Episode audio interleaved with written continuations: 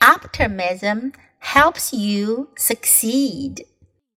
To expect means to be directed towards something in the future. Expectation is probably the strongest force human beings experience in their lives. Anxiety, for example, nearly always involves expectation. That is, one anticipates that something will go wrong or be unsuccessful.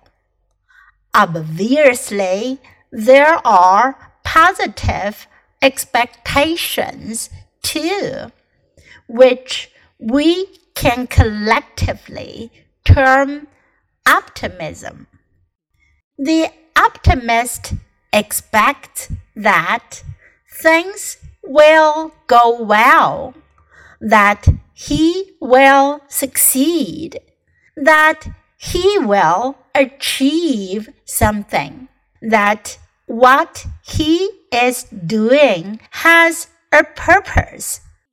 The optimist is always justified in his optimism because 85% of the time he does meet with success.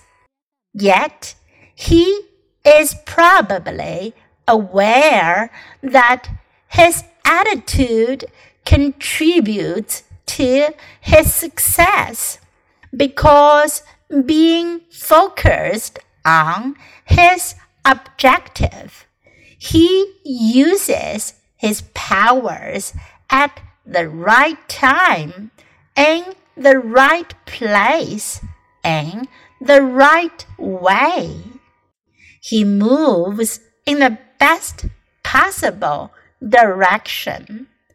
He rests when it seems right to do so and proceeds when circumstances seem to advise it.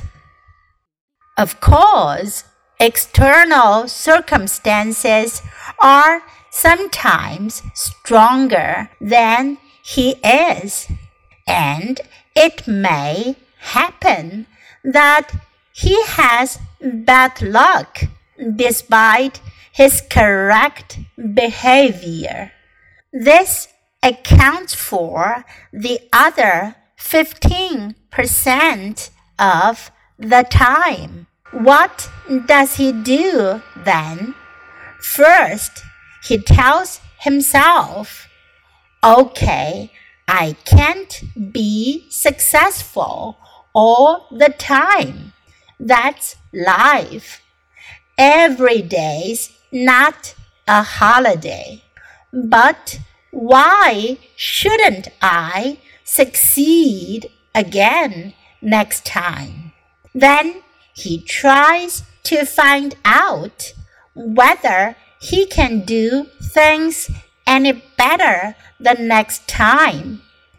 Full of confidence, he tackles the problem to be solved and again succeed. Optimism helps you succeed. To expect means to be directed towards something in the future. Expectation is probably the strongest force human beings experience in their lives. Anxiety, for example, nearly always involves expectation. That is, one anticipates that something will go wrong or be unsuccessful. Obviously, there are positive expectations too, which we can collectively term optimism. The optimist expects that things will go well, that he will succeed, that he will achieve something, that what he is doing has a purpose. The optimist is always justified in his optimism because 85% of the time he does meet with success. Yet he is probably aware that his attitude contributes to his success because being focused on his objective, he uses his powers at the right time, in the right place, in the right way. He moves in the best possible direction, rests when it seems right to do so, and proceeds when circumstances seem to advise it. Of course, external circumstances are sometimes stronger than he is, and it may happen that he has bad luck despite his correct behavior. This accounts for the other 15% of the time. What does he do then? First, he tells himself, okay, I can be successful all the time. That's life. Every day is not a holiday, but why shouldn't I succeed again next time? Then he tries to find out whether he can do things any better the next time. Full of confidence, he tackles the problem to be solved and again succeeds.